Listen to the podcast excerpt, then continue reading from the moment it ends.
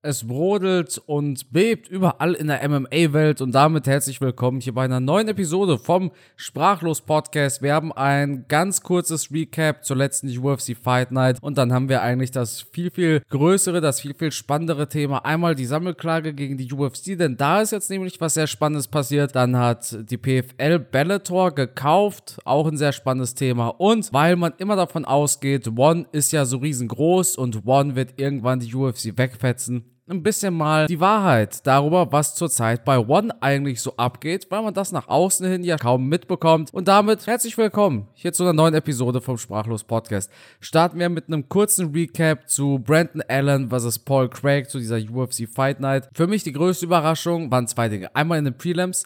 Der zweite Fight auf den Prelims, ich habe darüber ja auch ein Video gemacht. Das war Nicolas Motta gegen Trey Oldgren. Da kam es zu einem No Contest und das auf eine sehr überraschende Art und Weise. Nicolas Motta hat die Ansagen vom Referee ignoriert. Er lag in der Submission und der Referee hat daraufhin abgebrochen. Der Referee hat Motta zweimal gefragt, zeig mir was, zeig mir, dass du da bist, verteidige dich. Nicolas Motta hat sich totgestellt. Dann hat der Referee gedacht, okay, der ist bewusstlos, beendet den Fight und auf einmal war Nicolas Motta hellwach.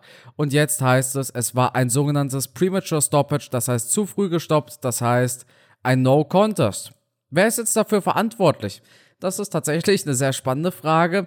Wer deklariert so ein Fight in dem Fall als No Contest? Offiziell heißt es die Governing Bodies. Ja, und das bedeutet schlussendlich, es kann der Referee sein, es kann irgendein random Judge sein, es kann halt irgendjemand von der Athletic Commission sein. In dem Fall nehme ich einfach mal sehr stark an, dass es der Referee war. Irgendjemand von der Nevada State Athletic Commission und der Ref gehört halt auch zu diesen sogenannten Governing Bodies.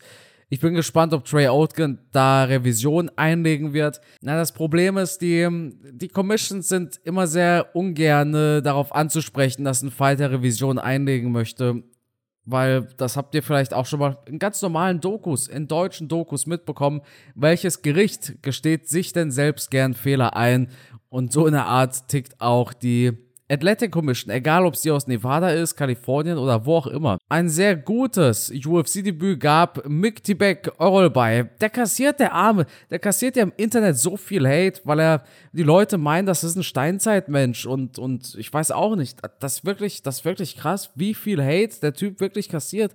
Auch unter den ganzen UFC-Beiträgen auf Insta, egal wo, hat mit Uros Medic aber einen super starken UFC-Fighter besiegt. Klar, nicht schön, aber effizient.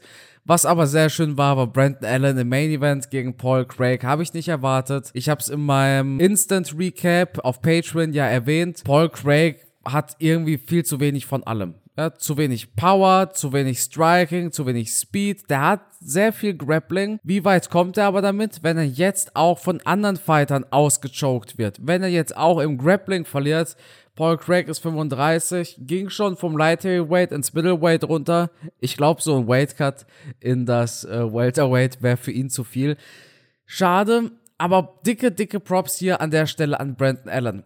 Das war unser ganz kurzes Recap, weil es nur eine UFC Fight Night war. Und jetzt sprechen wir doch mal über die drei großen Themen, die ich heute mitgebracht habe. Das ist Punkt 1, UFC Sammelklage. Es läuft ja zurzeit eine Sammelklage gegen die UFC und eine spannende Sache ist jetzt tatsächlich passiert. Ich muss dafür ein bisschen ausholen. Ihr wisst, die UFC und die WWE gehören jetzt offiziell zu einer Firma. Ja, also die UFC und WWE sind quasi fusioniert und stehen jetzt unter der sogenannten neu gegründeten TKO Group.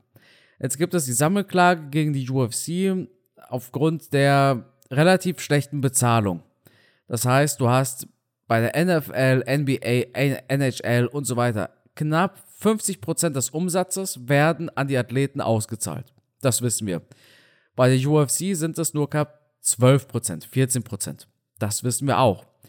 Mit knapp 50% bei NBA, NFL und Co. meine ich, ja, das, bei dem einen sind es halt 47%, bei dem anderen sind es 43%. Aber trotzdem ein enormer Unterschied zwischen diesen großen Ligen und zwischen der UFC, die da mit 12% irgendwo rumgurken. Deshalb gibt es jetzt eine Klage. Und das hat nichts mit der Anzahl der Fighter zu tun. Die UFC hat nicht die meiste Anzahl an Fightern. Ja, also ich habe da zum Beispiel einmal einen Kommentar gelesen. Ja, dann guck doch mal, wie viele Fighter die UFC hat. Wie viele Spieler hatten die NFL? Ja, die NFL hat ja fast doppelt so viele Spieler wie die UFC. Die UFC hat zwar auch viele Kämpfer, aber bei weitem nicht so viele Athleten, wie die NFL da unter Vertrag sind. Ist dann wiederum nochmal ein bisschen komplizierter, das ganze Thema, weil NFL, NBA und Co., das sind ja alle so, so Franchise-Sportarten. Wisst ihr, was ich meine? Das heißt, da hat jedes Unternehmen so sein eigenes Franchise, die Los Angeles Lakers und die Timberwolves und was weiß ich. In der UFC hast du ja nicht dein Franchise, sondern du hast den UFC als Veranstalter. Und das Problem ist jedoch, dass die UFC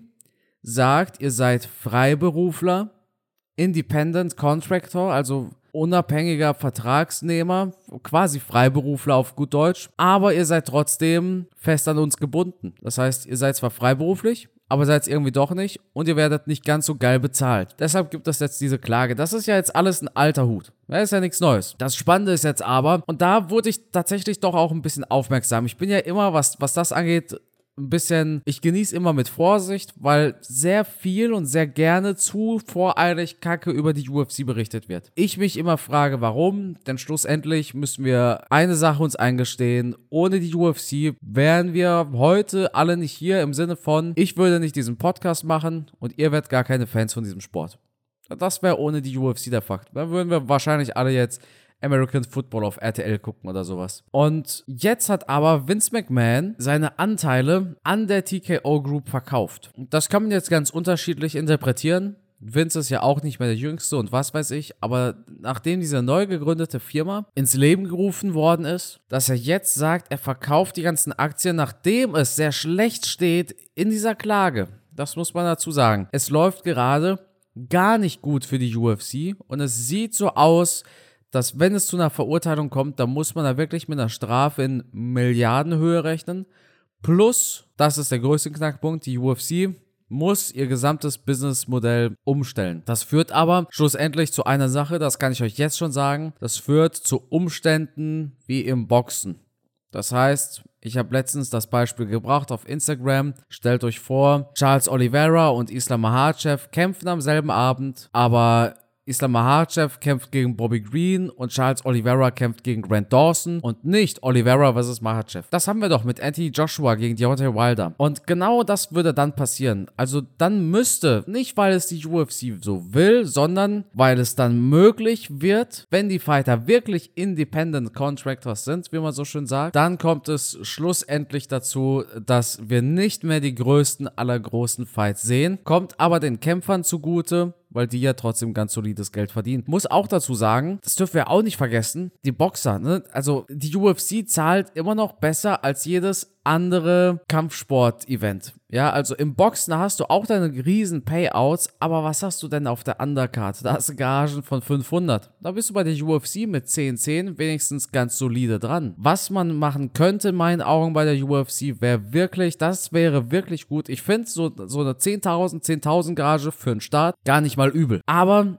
eigene Sponsoren erlauben das wäre der größte Knackpunkt, denn du könntest, weiß ja wie es ist, du könntest wahrscheinlich mit so einem Sponsor auf deinen Hosen, auch als Anfänger, mehr als 10.000 für einen einzigen Fight bekommen. Ne? Dann könntest du wirklich auch, ohne dass die UFC jetzt mehr bezahlt, könntest du auch mit 30.000 vielleicht aus dem Fight rausgehen oder sowas. Das ist jetzt aber auch nur so ein riesengroßes What-If. Die UFC sagt, Sponsoren sehen zu unseriös aus auf Fighter Shorts und ballern dann ihren eigenen Canvas voll mit 30 Sponsoren. Ich glaube, ich glaube, die UFC hat vier Alkoholsponsoren mittlerweile. Das ist ja auch so absurd. Die haben ihr offizielles Bier, ihren offiziellen Wodka, ihren offiziellen Cocktail, sowieso ihren offiziellen Whisky. Äh, das ist ganz komisch. Es gibt jetzt sogar offizielle UFC-Reifen, offizielle UFC-Jeans offizielle UFC scharfe Dönersoße von Dustin Poirier. Das, das ist ja alles so kurios. Aber wehe, wehe, da will jemand einen Supplement-Hersteller auf seinen Shorts haben, dann geht die Welt unter. Das finde ich nicht gut. Da bin ich tatsächlich ganz ehrlich mit euch, weil ich denke, da werden UFC-Fighter eine großartige Möglichkeit geraubt, wie sie doch eigentlich ganz gut Geld verdienen könnten, was sie ja bräuchten. Denn ich denke, wenn du UFC-Fighter sein möchtest, dann musst du das Vollzeit machen und es gibt viel zu viele, die das nicht machen können. Und dann gibt es Leute, die haten auch Fighter, die sich viel mit YouTube beschäftigen und so weiter. Ja, aber was denkt ihr denn? Was denkt ihr denn, wie man denn so, so, so ein Leben als UFC-Fighter finanziert? Wenn es nicht reicht von der UFC, dann musst du YouTube machen, Sponsorengeld reinholen, dauernd Werbung für irgendein Supplement machen und was auch immer. Das muss dann einfach sein. Ich denke nicht, dass die meisten UFC-Fighter abseits der Top 15 in Geld schwimmen. Ne? Und deshalb kann ich das da tatsächlich ganz gut nachvollziehen. Sollte die UFC schon anders machen. Also mein Tenor ist, die UFC sollte es jedem Fighter ermöglichen, Vollzeit zu trainieren, Vollzeit sich auf seine Karriere als Kämpfer fokussieren zu können. Und wenn das gegeben ist, dann wäre alles gut. Das ist aber noch nicht gegeben und deshalb ist es Kacke. Aber wie gesagt, Vince McMahon hat seine Anteile an dieser TKO Group verkauft und das bedeutet, wenn man da was rein interpretieren möchte, dann heißt das, er sieht schwarz für die Firma oder für dieses Gerichtsurteil und sieht dort ein Beben, dass diese Aktie ein bisschen crashen wird. Dann kommen wir zum Verkauf von Bellator. Ja, Bellator wird ab sofort oder zukünftig als Bellator International Champions Series laufen. Dort werden die Champions international ihren Gürtel verteidigen. Es wird ein PFL vs. Bellator Champion Event geben. Die PFL hat jedoch ein Problem. Sie haben weder ein Middleweight noch haben sie einen Bantamweight. Das ist wild, oder? Das, das ist wirklich krass. Dass sie kein Middleweight haben, ist jetzt schon seit ein paar Jahren so. Guck mal, die PFL will ja nicht ein Herausforderer sein für die UFC. Sie wollen der Co-Leader sein. Sie wollen die unangefochtene Nummer 2 sein oder gleichzeitig mit der UFC der Marktführer sein. Die haben ja noch nicht mal alle Gewichtsklassen. Mein großes Problem mit der PFL ist einfach, erstens super unprofessionell in meinen Augen wieder aufgetreten wird. Ähm, ja gut, das macht Dana aber auch also ich habe Dana auch bei Theo Vaughn gesehen und ich dachte mir so, ja, komm, also das war so so typisch Amer American Style, wisst ihr, was ich meine? Darauf stehen die Amerikaner und yeah und wow, Dana White, aber ich, ich fand das do, doch so ein bisschen, ich meine, guck mal, welche Geschäftsleute haben wir in Deutschland, weißt du, da hast du den, den Krupp und wen auch immer und dann hast du auf der anderen Seite so einen Geschäftsmann wie Dana, das sind natürlich zwei Welten, äh, aber Don Davis ist einfach so, also Don Davis von der PFL, der wirkt mir einfach so ein bisschen verbittert, ist halt die Sache. Und, und dann sitzt er bei Helwani und sagt, ja, jetzt lachen die Leute über uns, bald werden wir Co-Leader sein, Dana White macht sich Sorgen, Dana White macht sich Gedanken wegen uns. Aber warum denn, frage ich mich. Warum sollte sich Dana denn Gedanken machen? Die PFL verkauft keine Tickets, verkauft keine Events, verkauft kein Erlebnis und hat null Star Power. Und jetzt hat man Bellator zwar gekauft, okay, aber was ist denn bei Bellator gerade der Fall? MVP raus will wahrscheinlich in die UFC. AJ McKee höchstwahrscheinlich raus. Das Bellator Eigengewächs höchstwahrscheinlich raus wechselt höchstwahrscheinlich auch zur UFC. Das heißt, die größten Namen bei Bellator sind entweder Ex-UFC-Fighter oder die größten Namen gehen bald raus und wollen halt in die UFC. Bellator ist eine großartige Möglichkeit, um viel Geld zu verdienen, unter einer Voraussetzung, die UFC hat dich groß gemacht. Dann hast du wirklich die Möglichkeit, auch bei der PFL gut Geld zu verdienen. Wenn du aber unbekannter Fighter bist, dann schaffst du es dort auch nicht. Und die UFC bezahlt im Median auch immer noch viel, viel besser als Bellator oder die PFL. Bleiben wir aber mal bei den Fakten, ja? Also, ich finde PFL vs. Bellator, Champion vs. Champion eine geile Idee. Ich finde es eigentlich ganz gut, dass man versucht, diese Geschichte von Bellator in so einer International Champion Series weiterleben zu lassen. ich würde mir wünschen, dass die PFL erfolgreicher wird. Ich würde mir nur wünschen, dass das mehr auf so einem eigenen Ding passiert. Also ich finde dieses Liga-Format der PFL sehr, sehr gut. Meine Berührungspunkte mit denen waren aber, muss ich ganz ehrlich sagen, vielleicht bin ich da persönlich auch ein bisschen biased, die waren ja auch in Berlin, waren so ein bisschen unprofessionell. Deshalb bin ich da auch nicht ganz so gut gestimmt auf die. Unprofessionell, falsche Versprechungen, falsche Abmachungen auch. Ja, das wird, das wird jetzt den Rahmen sprengen, aber irgendwann mache ich nochmal eine separate Episode dazu. Ich finde zum Beispiel Beispiel Ryzen so geil, weil Ryzen wirklich was ganz, ganz Eigenes macht. Wenn ich aber jetzt Bellator oder die PFL geguckt habe, dann hatte ich immer das Gefühl, will man machen wie die UFC, kriegt es aber nicht so ganz hin. Die PFL hat ein paar richtig interessante Dinge, ja, so ein paar richtig coole Gimmicks. Diese Referee-Cam, diese, dieser POV vom Referee, voll geil.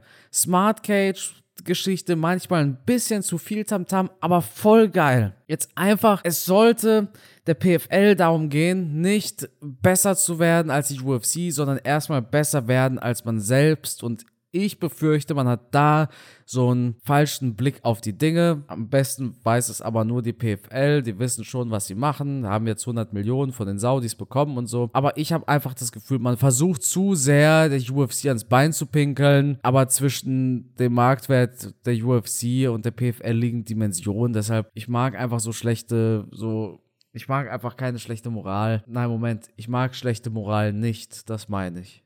Ich mag keine schlechte Moral. Das klingt. Ihr wisst, ihr wisst, was ich meine. Ich mag es nicht, wenn Leute da so hingehen bei Helwani und dann so rumstenkern gegen Konkurrenten, gegen andere Firmen. Dana hat ja nie so krass rumgestenkert gegen die PFL. Immer nur als Reaktion auf Don Davis. Und über Scott Coker hat er tatsächlich nicht viel oder nicht oft Schlechtes gesagt. Scott Coker ist Bellator's Dana White. Scott Coker und Dana sind ja auch ex Businesspartner. Dana hat ja schon mal ein Business von Scott aufgekauft. Strikeforce damals. Dana hat Strikeforce gekauft und Scott Coker hat quasi Bellator aufgemacht. Irgendwie sowas war die Timeline. Alles in einem könnten wir stark davon profitieren, sollte es die PFL schaffen, noch erfolgreicher zu werden. Ich würde es mir wünschen, vor allem mit innovativen und einzigartigen Ideen. Das ist das, was die noch wirklich sehr, sehr gut machen können. Dann haben wir das Thema One Championship, denn ich habe ein YouTube-Video darüber gemacht und habe darüber gesprochen, dass ja die PFL und Bellator jetzt die Nummer 2 weltweit sein werden und dann haben die Leute gesagt, ja, aber was ist mit One? Die One ist doch die Nummer 2 weltweit. Milliarden Zuschauer.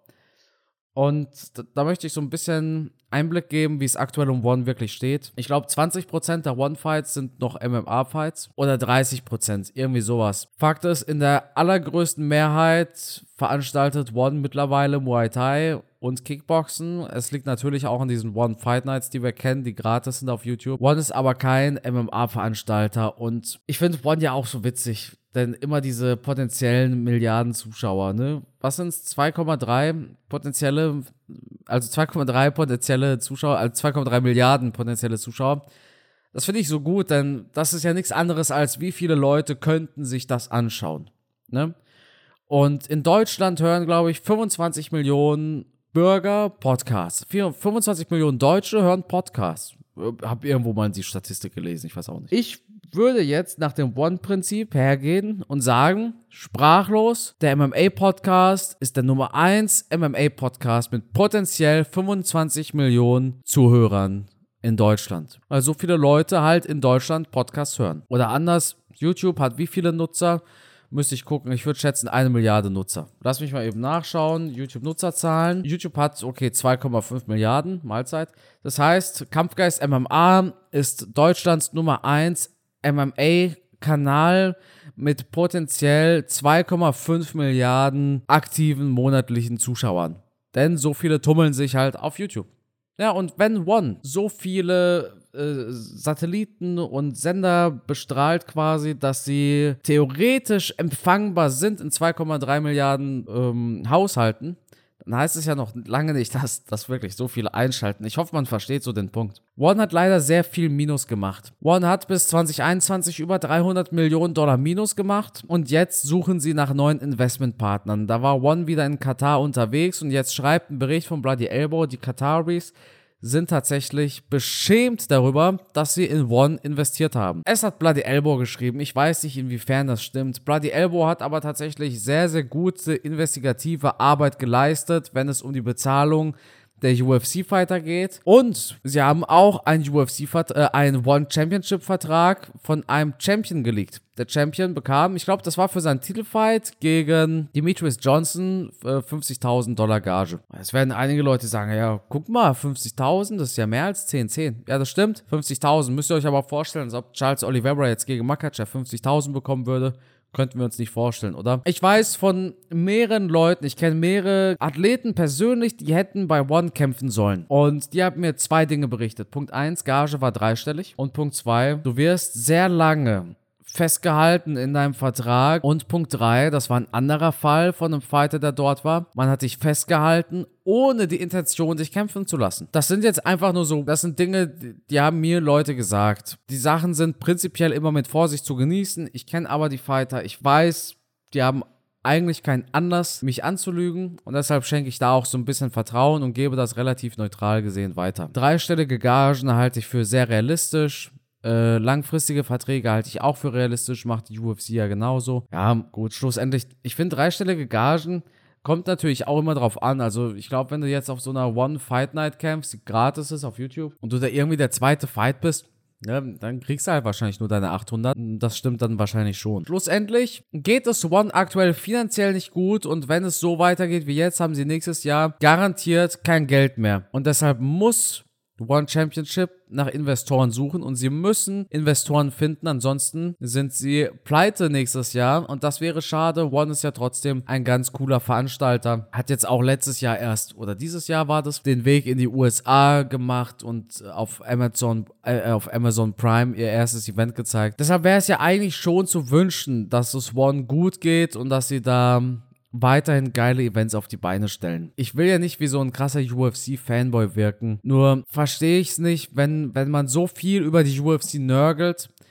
und sagt, hey, die anderen machen es ja alle besser. Aber weder die PFL macht es besser, ähm, noch One macht es besser. Über die UFC wird einfach mehr berichtet, vor allem in den Medien und in den Zeitungen. Viel Negatives, denn erstens die negativen Dinge bringen Klicks. Deshalb steht ja auch jetzt wahrscheinlich im Podcast-Titel, dass One bald pleite ist. Irgendwie sowas wird der Titel heißen. Das ist halt nun mal so. Erstens, das Negative bringt Klicks und zweitens, naja, die ganz großen Namen bringen Klicks.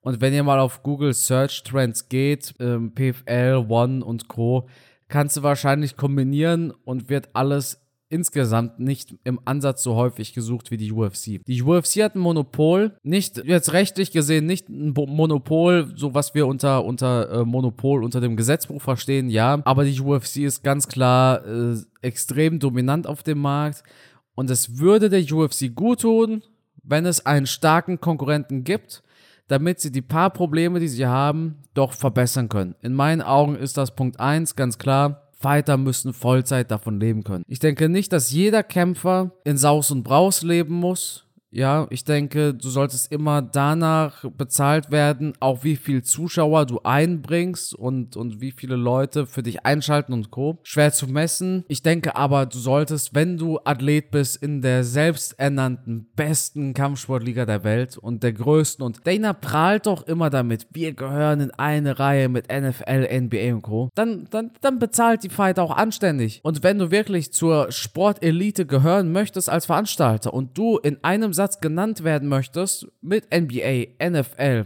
NHL, MLB, MLS und, das waren, glaube ich, die großen, dann musst du dafür sorgen, dass deine Fighter nicht im Post-Fight-Interview anfangen zu weinen, weil sie sagen, scheiße, ich habe verloren, ich muss morgen zur Arbeit, ich habe keinen Urlaub bekommen. Ey, das ist passiert. Und das kannst du dir doch nicht vorstellen. Das war irgendein Flyweight, sogar ein relativ berühmtes Flyweight. Da sitzen wirklich Fighter und, und weinen, weil sie ihre Rechnung nicht bezahlen können, ihr Trainingscamp, weil sie nicht gewonnen haben. Und das darf nicht sein, weißt du? Die UFC muss schon irgendwie dafür sorgen, dass wenn du Teil bist der größten Liga der Welt, dann solltest du das Fulltime machen können. Das wäre wichtig in meinen Augen. Das fehlt aktuell und das wäre so der einzige Schritt, der noch fehlt. Ähm, aber dafür sorgt ja jetzt die Klage. Dafür ist die Klage da. Und wenn es eine Strafe gibt in Milliardenhöhe, dann muss man schlussendlich eine Sache sagen: selber schuld.